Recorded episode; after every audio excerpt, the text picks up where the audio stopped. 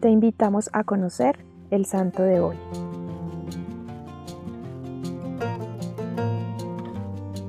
Hoy conoceremos la vida de San Juan Eudes. Nació en Normandía, Francia. Sus padres, Isaac Eudes y Marta Corbin, hicieron una peregrinación a un santuario de Nuestra Señora, ya que no podían tener hijos. Nueve meses después nació Juan, y después cinco hermanos más. Desde pequeño Juan dio muestras de una gran inclinación al amor de Dios. A los 14 años ingresó en el colegio de los jesuitas en Caen. Sus padres querían que se casara y siguiera trabajando en la granja familiar, pero el deseo de Juan era diferente. Había hecho un voto de virginidad y recibió las órdenes menores en 1621. Estudió teología en Caen con la intención de consagrarse a los ministerios parroquiales. Sin embargo, decidió finalmente ingresar en la congregación del oratorio. Después de convencer con dificultad a su padre, viajó a París, donde lo recibió el superior general en 1623. Su conducta en la congregación fue ejemplar, tanto así que el padre Pedro Berulle, director general, le dio permiso de predicar, aunque solo había recibido las órdenes menores. Después de un año en París, fue enviado a estudiar bajo la dirección del padre Carlos de Condren,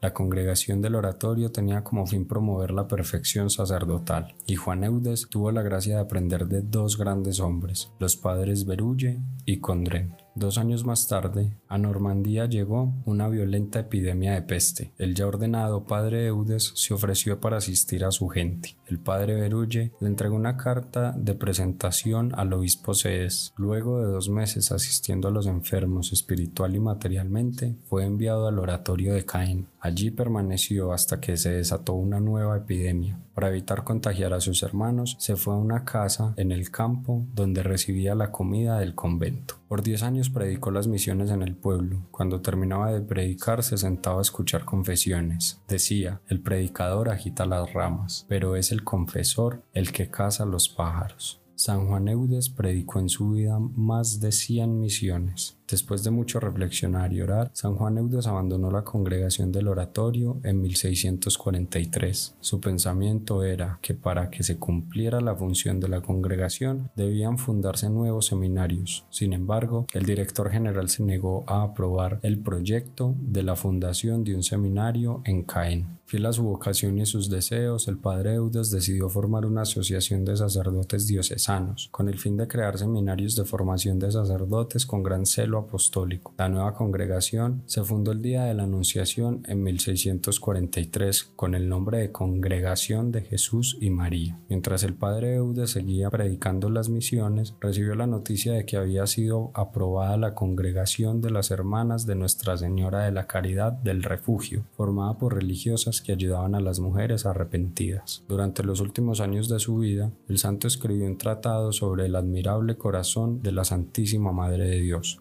en ella mucho tiempo y la terminó un mes antes de su muerte, el 19 de agosto de 1680. San Juan Eudes fue un sacerdote entregado a las misiones. Hoy la tarea es orar por todas las personas consagradas que se dedican día y noche a llevar el Evangelio a los lugares más apartados y olvidados. Señor Jesús, te pedimos que, ejemplo de San Juan Eudes, sepamos ser misioneros en nuestro trabajo, en nuestra familia y con nuestros amigos, que no dejemos esa tarea evangelizadora únicamente en las almas consagradas. Cristo Rey nuestro, venga a tu reino.